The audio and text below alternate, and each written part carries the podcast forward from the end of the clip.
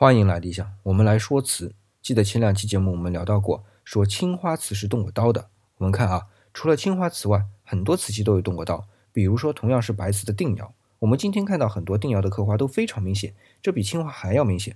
不是青花比定窑要晚吗？青花是在元代出现的，而定窑其实是五代十国就有了，比元青花要早上五六百年。